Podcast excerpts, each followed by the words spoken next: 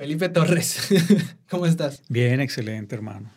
¿Y eso que te dignaste a bajar aquí al humilde León, Guanajuato? Ah, no, de vacaciones y aprovechando el tiempo para saludar a los amigos y está bien venir a León. ¿Tú eres originario de dónde me habías dicho? Para que la gente sepa. Originario de Cali, Colombia, pero eh, creado en Chinchina Caldas y bueno, estudié en Manizales y luego volví a Cali a trabajar después de muchos años y eso ahí va el movimiento. Perfecto. Pues mira, yo casi siempre empiezo las conversaciones, ¿no? Este tipo de conversaciones con una simple pregunta, ¿no? Y ojalá me la respondas con lo primero que se te venga a la mente. Este, no importa. ¿Seguro? Sí, lo primero, lo primero. Aquí somos los más sinceros posibles. Ok. ¿Quién es Felipe Torres? Bueno, Felipe Torres, yo siempre lo he dicho, es un híbrido. Eh, tiene un poco de todo y eso es lo que me define básicamente. Por ejemplo, tú me habías comentado que empezaste en tu juventud haciendo hip hop, ahora estás muy clavado en la actuación, este, hiciste mucho, mucho tiempo de tu vida teatro, ahorita estás haciendo cine, televisión, nada más llegaste a México y ya estuviste en dos películas, ya estuviste en una serie, cinco cortometrajes, lo que estábamos hablando hace rato. Hiciste muchísimas cosas estando en tan poco tiempo aquí en México. O sea, ¿te alegra? bueno, obviamente te alegra, pero ¿cómo lograste hacer tanto aquí, aquí en México? Bueno, yo creo que todo ha sido como, como un poco, bueno, yo pues creo que suerte un poco también, como el destino será, ¿no? Encontrarme con las personas adecuadas, en el lugar adecuado y también un poco como, como abrirme como a las experiencias, porque una experiencia me ha llevado a otra y ese ha sido como, como el camino. Básicamente ha sido eso, pero sí, realmente sorprendido porque son cosas que tú no te esperas, ¿no? Realmente tú estás haciendo algo y de repente van surgiendo las oportunidades y bueno, pues yo las aprovecho sin miedo y aquí vamos. Pero entonces, ¿de dónde surge la, no sé si la necesidad o este, la idea de salir de, tu, tierra, Colombia? Bueno, inicialmente pues es una idea que, surge como 12 años atrás cuando estaba en la universidad. Conocí a un director de teatro que venía de la Universidad de Guadalajara, nos ha dado un taller de dirección actoral. Y a raíz de eso, pues conozco la Universidad de Guadalajara, digamos, a través de, internet y a través pues, de, este profesor y decido como, como pensar en que en algún día tal vez pueda yo irme a estudiar a esa universidad y, y, pasó mucho tiempo y se dieron la, la oportunidad de, de, venirme a estudiar aquí un doctorado y eso aunado pues al interés de hacer teatro, hacer cine y conocer de otras experiencias artísticas, pues digamos, en el medio cultural de la región. Entonces, todos esos sueños, todas esas ideas, pues realmente se maquinaron mucho tiempo atrás. No es como que yo digo, ah, me voy a Guadalajara, me voy a cualquier país, no. O sea, tiene un proceso y ya tú sabes que si hay un trayecto muy largo para gestionar documentos, gestionar un montón de cosas que tú ya sabes que hay cuando uno viaja de un país a otro. Claro. Entonces llegaste aquí, eh, buscaste dónde moverte, porque, bueno, yo al menos te conozco del, del cine colectivo y me, me, da mucha risa cómo llegaste, o sea, literalmente buscaste en Facebook cine en Guanajuato y encontraste el colectivo, ¿no? Bueno, es que todo tiene una historia. Realmente el interés mío era estudiar cine aquí en México, porque siempre ha sido como un sueño estudiar cine. Entonces, claramente, bueno, mm, digamos más bien un escenario con bastantes propuestas para estudiar cine pero para recursos, para poder pagar un semestre, para poder pagar toda una carrera eh, o una maestría en cine era bien complicado. Entonces, a raíz de eso, yo dije, bueno, si no puedo pagar una carrera de cine, voy a buscar a ver quién está haciendo cine para, en, México. Y pues encontré en internet sobre cine colectivo Guanajuato, me vi algunos cortos allí y entonces decía, como ven si quieres hacer cine con nosotros, o sea, no decía por ningún lado, eh, paga o mensualmente vale esto. Y a raíz de esa experiencia de trabajo eh, colaborativo o colectivo que ellos, digamos, en su estructura organizacional tienen, pues fue como el gancho para yo pegarme ahí. Y a raíz de eso fue que eh, empecé a estar en diferentes experiencias, que es lo que me ha permitido estar acá. Oye, pues perfectísimo, ¿no? Te moviste, ¿no? Ahora sí que buscaste por dónde, por dónde hacer tu, tu historia aquí en México.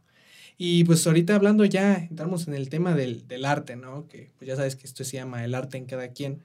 Y pues preguntarte, ¿no? Para ti, ¿qué significa el arte, Felipe? Sé que haces mucho, ¿eh? sé que haces muchísimas cosas, ¿no? Entonces me, me da mucha curiosidad, al menos a ti, preguntarte, ¿qué es el arte para ti? Bueno, para mí el arte, claramente, como tú lo dices, a mí tú me haces esa pregunta, a mí se me abren un montón de, de, ideas en la cabeza, pero en esencia yo puedo hablar como de, de varias cosas y, y, tal vez pues ya tendrás que pararme porque son muchas. Pero pues digamos que así, en esencia, es como una forma de vivir, es un estilo de vida. Es algo como que, que tú lo necesitas hacer todos los días de tu vida sea como, como, como creador o sea como, como espectador, pero siempre estás en función de.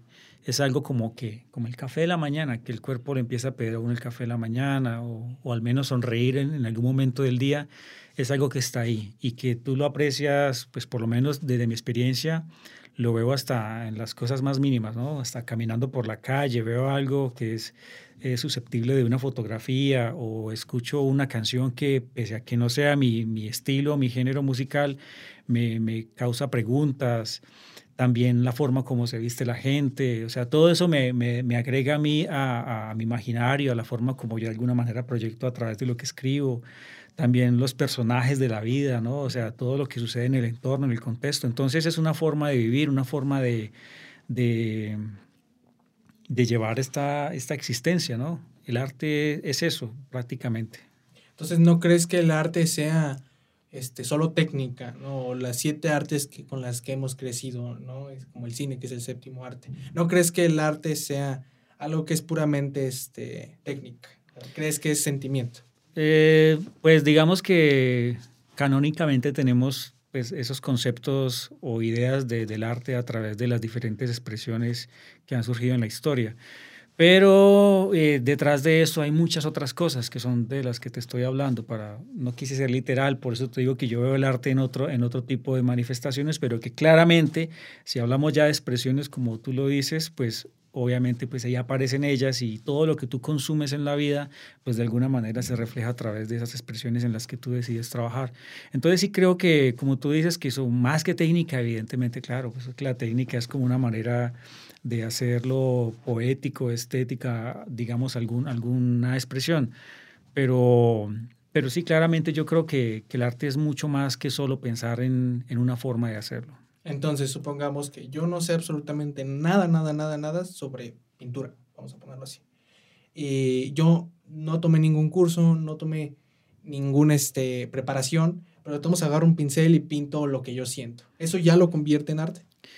Esa es una pregunta muy, muy interesante y muy compleja también porque, porque hay dos, hay dos, como dos, dos posibilidades, ¿no? O sea, en la que en la que ahí es donde empieza una gran discusión de que todo entonces tiene que ser, todo es arte entonces, o sea, cualquiera que nunca hizo nada, que nunca hizo una carrera de actuación, dijo yo voy a ser actor, entonces ya lo es porque sencillamente lo, lo tomó. Es una discusión bastante compleja, y, pero también está el hecho de que el arte es muy generoso y el arte te va a permitir estar en ciertos niveles, en ciertas capas de, digamos, de lo que conocemos como el mundo canónico, ¿no?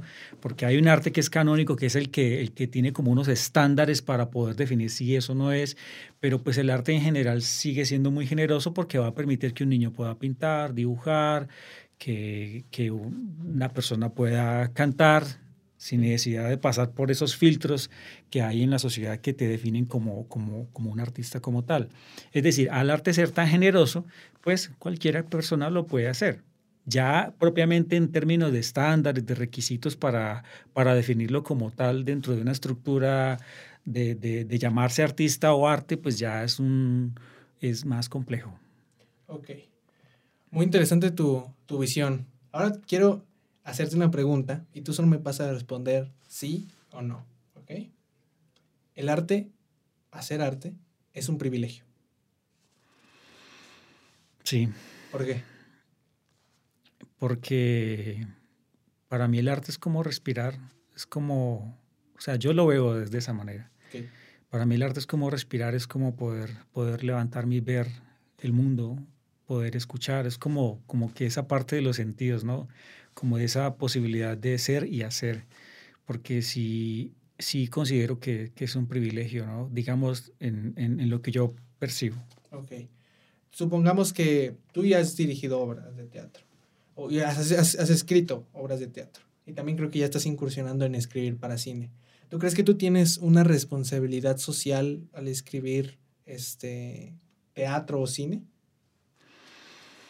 Mm, bueno, eso es, es, complejo, ¿no? O sea, este tema de la responsabilidad social, pues no puede caerse en el moralismo, ¿no? En el de no decir lo que se debe, en el no decir que de pronto lo que los niños no puedan escuchar o que, bueno, o que la gente no quiera escuchar. O sea, realmente yo creo que yo no tengo filtros para eso ya, para, para, para esa responsabilidad de, de, no decir lo que yo quiero decir, no, sencillamente lo expreso y sale. Ya que, que se censure en algunos escenarios, pues ya no... Es más ya no depende, sí, ya no depende, ya no depende de mí. Pero claramente ya propiamente, digamos, en, en, en otro, desde otro punto de vista, en cuanto a lo que tú dices, de la responsabilidad social, pues claro que sí, el, el arte es un arma, es una, una manera de, de, de, denunciar, de expresarse, es una forma de, de hacerse ver, sentir y reclamar de alguna manera, porque el arte es como ese vehículo también para poder lograrlo. Claro, muchos movimientos sociales se, se basan en, en, en, obras, ¿no? En, en, el arte, como la típica pintura del, del Che Guevara, que siempre está presente, aunque el Che era un personaje muy, muy, muy polémico, siempre utilizan la misma imagen de él y es una obra de arte, ¿no? Este, en ese sentido, tú me, me decías algo, cuando nos conocimos, me comentabas una técnica de, bueno, no sé si técnica o frase para la actuación que era fe y sentido de la verdad, ¿no? Uh -huh. Que cuando tú te metes en un papel, este, tenías que sentir ¿no? lo que ese personaje siente, sentir realmente las acciones, no es, no es actuar, me decías, actuar no es actuar, actuar es sentir y tú te metes muchísimo en los papeles que interpretas. Este, has interpretado este, muchísimas cosas, este, pues se puede decir que no son socialmente aceptables. ¿Tú crees que realmente alguno de esos papeles se te ha quedado o alguno de, de esos personajes haya impactado realmente en ti, como para cambiar de opinión? Pues yo siempre hablo de la metáfora de, del armario, ¿no? De ese lugar donde tenemos guardados eh, todos esos personajes en los que hemos de alguna manera transitado o navegado o vivido. Entonces uno va a, ese, va a ese armario y toma un poco de eso. A veces uno toma del personaje que hizo hace muchos años y luego toma y hace el que hizo más reciente. Entonces de alguna manera uno, uno reúne, pues digamos, de, ese lugar donde tiene guardado todas esas pieles de esos personajes, se viste con ellos, pero así también se desviste y, lo, y los retira de uno porque pues hay que aprender a diferenciar entre un personaje y otro. Eso ya es propiamente como un trabajo más del actor, más de la técnica y desprender, mm, que no es fácil porque a veces se le quedan a uno, eh, digamos, eh, entre personaje y personaje se van quedando esas cosas y las va aplicando uno propiamente para la vida. Pero es un trabajo de soltar, es un trabajo de construcción, pero también de deconstrucción misma del personaje. Ya, muy interesante. Me, bueno, no sé si alejándonos un poquito de, de, los temas, un poquito más filosóficos, ¿nos puedes platicar un poquito de los papeles en los que has estado ahorita aquí en México, hablando un poquito de los temas sociales, que creo que tiene mucho que ver? Bueno, eh, el primer papel fue como de coincidencia casi en el, en el rodaje de, de una película llamada Autodefensas el actor que interpretaba a un figurante con parlamento que repre debería representar un ingeniero no llega, entonces producción me dice, oye, tú puedes hacer el ingeniero. Y yo le dije, hágale, de una. Yo siempre contesto así. Okay. Entonces me dijo, yo le dije, ¿dónde está el, dónde está el guion? Entonces, bueno, prácticamente era um, algo muy corto. Uh -huh. Entonces lo leí, lo estudié, lo preparé y claramente, pues con la ayuda de, del actor principal y con la ayuda de otro actor secundario, el director, todo se fue, se fue dando, ¿no? Y también incluso hasta de las personas que te ayudan con vestuario, todo, todo se fue creando y, y, eso es lo bonito de la creación y creo que lo bonito del cine que, que pese a que hay unas estructuras ya definidas para un rodaje, en un plan de rodaje que está estructurado, pues si eres actor tienes esa capacidad de, de, de meterte y hacer algo bonito, algo, algo chido, como dicen ustedes, y crear y resultó algo interesante, un figurante eh, realmente con una participación pequeña, pero eso fue como el impulso para que después llegara como a otros, a otros personajes. Perfecto. Pero esa película Autodefensa se estrenó en cine latino, ¿no? Creo que ahí la emiten. Eh, sí, digamos que esa película eh, estuvo en emisión en cine latino, no sé si todavía está, pero pues para Creo mí que fue una, todavía la pasan. para mí fue una experiencia muy, muy bonita porque era mi, mi primera experiencia en cine. Antes ya había estado en televisión y en teatro, pero esta experiencia fue muy corta pero bonita. Pero es también como eso de que está la oportunidad, lo puedes hacer, hazlo. Y eso fue lo que hice básicamente. Sí, de hecho, me, me- siempre cuento esta historia que es muy diferente ver a una persona pues, en, en persona, valga la redundancia, a, a verlo en, en- en la pantalla. Yo me acuerdo que ya te conocí y luego te busqué y en efecto te encontré en Netflix en la, en la serie del Cártel de los Sapos. Y fue súper raro verte ahí, o sea, e- es como si fueras otra persona y es que estabas interpretando un papel y aunque es un papel súper corto, te metiste totalmente en la piel de, de ese doctor que fue el que vi. Sí, siempre algo que aprendí en la universidad y gracias a mis profesores que los quiero mucho era que a veces teníamos una responsabilidad con un papel protagónico, pues afortunadamente lo logré y bueno, tenías mucha responsabilidad, pero a veces tenías que hacer un personaje muy pequeñito, pero esa responsabilidad era también, también muy grande para ti. Entonces era como que aprendí a no despreciar por, por, por duración, por pequeño que fuera un personaje, sino aceptarlo tal cual como viniera dentro del trabajo que me corresponde, porque mi rol es, es interpretar personajes y eso era lo que hacía. Y todavía hago eso. Claramente, eso tiene como de largo y de ancho también, pero pues es una discusión que no pretendo dar aquí. Ya, claro. Y es una presión, ¿no? Para ti el hecho de que estabas trabajando con actores de talla nacional en Colombia. Digamos que sí. eh, siempre pues me acuerdo que presenté el casting con muchos compañeros. Afortunadamente pues me llamaron para, ese primer, para esa primera participación. Esa experiencia fue pues digamos que fue la primera para televisión, pero de las más difíciles para mi vida porque era mi primera actuación para televisión y me tocaba con un actor que llevaría unos 30 años actuando ya en televisión, en teatro, con mucha fama, mucho reconocimiento. Entonces sale uno recién fresquito de la escuela desde de estudiar su carrera de actuación y te toca como algo así bien complejo. Incluso el, el- el asistente de dirección me decía, oye, no vayas a mirar a las cámaras. Recuerda que no puedes mirar a las cámaras. Y yo, Pajarear Yo se le dice. sé. Se le de dice. yo sé, pues a pesar de que no había estado, o sea, me veían tan novato que me daban como este tipo de recomendaciones y yo le dije, bueno, yo sé que no debo mirar. Eh, pero antes en el ensayo con el actor me fue re mal, tanto así que, que me equivoqué un par de veces y el actor se fue y me dejó. Güey, fue Y difícil para ti, ¿no? Supongo. Entonces, sí fue difícil para mí porque eso, o sea, se iba a grabar ya. El ensayo tenía que ser de una cosa de cinco minutos, y, pero ya iban a grabar. Y me equivoqué una vez, y un par de veces el tipo me dijo, no, no estás preparado, se fue. Estoy seguro que puso la queja en producción o en alguna parte y ya cuando ya el llamado estaba ahí encima, ya tenías que actuar sí o no porque no hubo más tiempo de ensayar con él. Entonces, claro, es una presión muy fuerte para uno porque pues sales de la escuela, sales bien novato y llega y te toca un actor de talla nacional e internacional. Te equivocas, él pone la queja y entonces tú ya quedas en evidencia. Y claro, está la responsabilidad. Entonces ahí es donde piensa uno, ¿qué hiciste los cinco años en la universidad? Se cuestiona uno muchas Wow. cosas. Pero luego voy a la escena, me enfrento, hago la escena y al final el actor me dice, oye, lo hiciste muy bien. Y yo... Pero bueno, Con o sea, alivio. Fue un alivio, claramente. Y, pero más alivio es cuando me llamaron a la segunda, al segundo, a la segunda serie, Ujú. el rodaje de la segunda serie, porque yo decía, bueno, entonces sí funcionó lo que hice. Interpretaste a un policía fronterizo, ¿no? Era un policía venezolano que tenía que hablar venezolano, o por lo menos parecerse mucho a, a- al, al- pues, a un diálogo con- de un, de un de un venezolano. ciudadano venezolano. Wow. Entonces fue... Yo- Porque la prepara, además es que de- detrás es que hay un montón de cosas. Detrás de eso es que, claro, si presentaste un casting, te llaman para hacer algo realmente pues, pequeño, un figurante, pero tienes responsabilidades. Ujú, Porque una cosa es pasar de un extra a un figurante. Claro. Y ahí es que tienes que prepararle algo a ese personaje para que tenga cuerpo en, durante esa escena y durante esa historia. No es como que solo habla venezolano y di lo que tienes que decir. Esa noche, eso fue como una cuestión de tres días para poder grabar. Eso va para todos los actores secundarios que no le echan ganas a sus papeles nada más porque son secundarios. Este, háblame del Felipe hip hopero, el Felipe rapero, porque tuviste una, bueno, no una faceta, una parte de ti es el rap. Sigues haciendo rap actualmente, Sí. aunque ya no con, con esa frecuencia. ¿De dónde viene el Felipe rapero? Bueno, realmente Felipe Rapero nace en Chinchina Caldas, en el eje cafetero colombiano, un municipio bellísimo, maravilloso, deberían visitarlo. Es un municipio muy, muy, muy cálido con su gente. Bueno, pues no voy a hablar de Chinchiná, el caso es que deben visitarlo.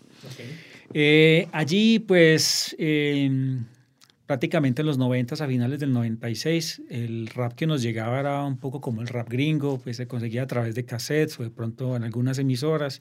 Y existía como esa necesidad de escuchar un poco, pero también la necesidad de expresarlo.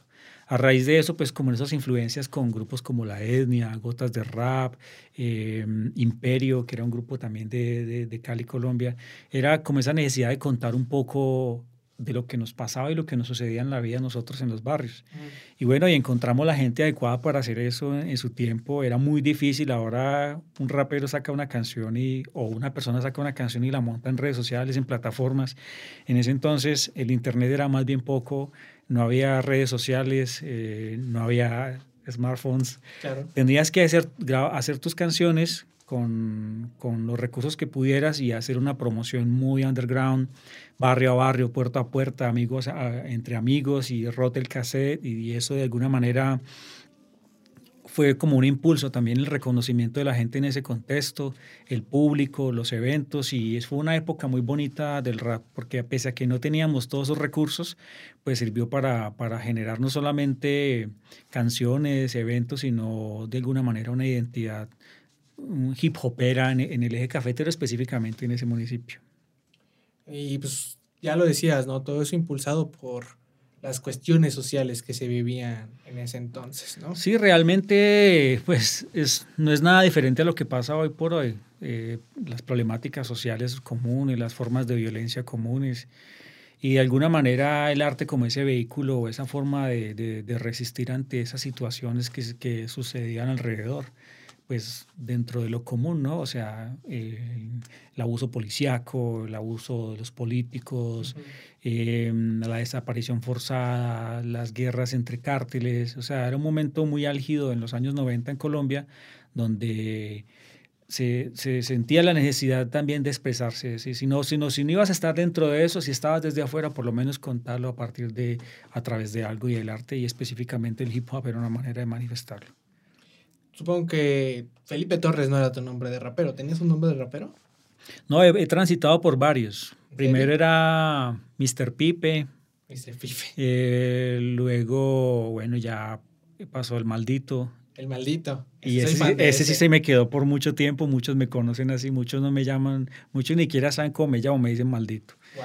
Y luego ya AR, el maldito, pues esas dos letricas se las saqué los apellidos de mis, de mis, de mis padres y y entonces ha sido como una manera de, de como una evolución, pero, pero en, general siempre me han conocido como el maldito en el, en el hip hop, en el underground. Me acuerdo mucho de una vez que íbamos este, en, en, el auto, iba manejando el buen Cristian Vilches, este, y tú ibas de copiloto, y a él le decían el diablo, entonces era como, chale, el, el diablo va manejando y el, y el maldito va de de copiloto. De copiloto, entonces, ¿en dónde me metí? Pero qué, qué, qué, interesante lo que, lo que estás diciendo, porque veo que no hay mucha diferencia, aunque a, pesar de que pues, seamos, pues, tu país está muy, muy lejos, eh, y luego vemos muchísimas diferencias, que en el acento, en la comida. Realmente somos países muy iguales, o sea, vivimos casi las mismas problemáticas, no voy a decir que las mismas, porque la historia de Colombia y la historia de México son realmente muy distintas, pero se vivieron cosas en, los años 80, 90 que me dices muy, muy, muy fuertes allá.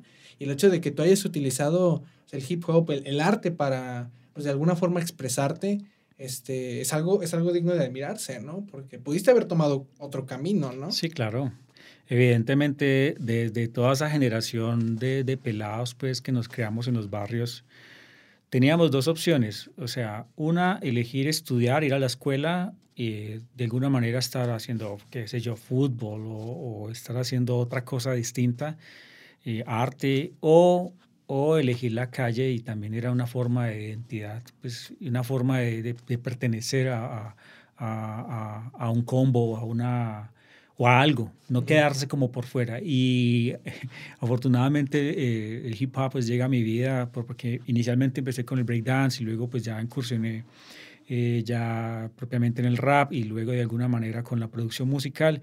Todo eso fue generando en mí como una identidad, una forma de pertenecer a, un combo, a una, a una realidad distinta. Y esa generación claramente pues muchos cárcel, cementerio, hospital y ya, y nosotros pues como que nos libramos un poco de eso, pero pues no estábamos tan distantes porque vivíamos esa realidad que en que tú abres la puerta y a todo el frente de tu casa viven sicarios y llegaba a veces la policía a, catear la casa. Alguna vez tiraron una granada en el barrio y estábamos unos amigos jugando por ahí y pues casi fuimos víctimas de esa, de esa explosión. Y solamente como por contarte hasta ahí, porque de ahí para allá pues hay muchas otras experiencias que no quisiera contar aquí, pero, pero es la realidad con la que se enfrenta uno y, y no, aquí estamos viviendo, vivos y contando afortunadamente esto. Ok, supongo que pues a cada quien le toca lidiar con lo suyo. Sí. Este, y una pregunta, volviendo ya al tema del arte, ya casi para cerrar. Este, ¿Tú crees que cualquier persona, sé lo que vas a responder porque ya lo hemos hablado, ¿tú crees que cualquier persona puede hacer arte? Yo creo que cualquier persona puede hacer arte. Eh, no estoy diciendo que cualquier persona pueda ser artista. ¿Qué diferencia hay entre hacer arte y ser artista? Porque claramente tú puedes ser una persona que tiene, trabaja para una empresa o trabaja para una institución, hace otra cosa totalmente diferente en su vida a hacer arte, pero puede sacar sus espacios libres o, algunos tiempos como para, para encontrar en el arte otro tipo de lenguaje, otro tipo de alimento para su vida. Porque a veces está como, como que o sea, realmente no todos pueden vivir del arte porque sería una locura total, todos tratando de vender una obra, vender una película, vender su, su, pintura, pero en el sentido de que hay personas que sencillamente eligen una profesión, pues digamos un médico, yo a un médico no le puedo negar el hecho de que venga a, a, un ensayo de teatro y que pueda interpretar algunos papeles. Porque de hecho hay muchos artistas o, personas que no les interesa mucho como ser los artistas, las estrellas, pero que les gusta ir a un ensayo, por ejemplo, de canto. Entonces a veces hay como, como es, es un mundo bastante complejo donde, te, donde de una vez te, te restringen de alguna manera el derecho que tienes a, a, ser parte del arte, ¿o no? Es una discusión bastante compleja, pero pero pues no la pretendemos dar acá en este podcast, claramente no. no. muchísimo. Pero, pero el arte, digamos, en general sirve para, para muchas cosas, para, para la sanación, para poder canalizar tus energías, para ver el mundo de una manera diferente, también para resistirte frente a ciertas adversidades que el mundo, que el mundo tiene. Y también sirve para encontrar en él una forma de, vida y un estilo de vida en el que tú de alguna manera produzcas para, para ti mismo a partir de lo que creas. Okay. Y para cerrar esta bonita conversación, la última pregunta con la que siempre cerramos. Para Felipe Torres, ¿qué es el arte? ¿O cómo definirías el arte? Bueno, para mí el arte, para mí el arte es es algo muy orgánico, es algo muy vital que, responde a, tus sentidos, a tus formas de ver, sentir el mundo, expresarte. Para mí el arte es, es esa posibilidad de vivir y sobre todo vivir en paz. Ok, pues nada, qué bonita plática Felipe, fue un placer tenerte pues en nuestro primer capítulo y qué mejor invitado la verdad, fue muy, muy interesante todo lo que hiciste. Aprendí muchísimo en esta media hora que estuvimos aquí. Y pues vamos a seguir pues, dándole, ¿no? No, Omar, muchas gracias. Eh, pues siempre agradecimientos a vos por, por la invitación a tus espacios, a tus programas, a todo el equipo de producción que hace parte de este proyecto. Y de alguna manera, gracias a México también. Gracias León, Guanajuato, gracias Guadalajara por todo lo que me brindan, por todas las oportunidades que están ahí. Es un montón de gente que está aquí atrás, desde cine colectivo, desde Antonio Álvarez Ramírez, desde Yajaira Films, desde una cantidad de personas que han creído en, mis, en, mis, en mis actitudes, digamos, para, para hacer lo que hago y bueno, y sobre todo la confianza que me han depositado.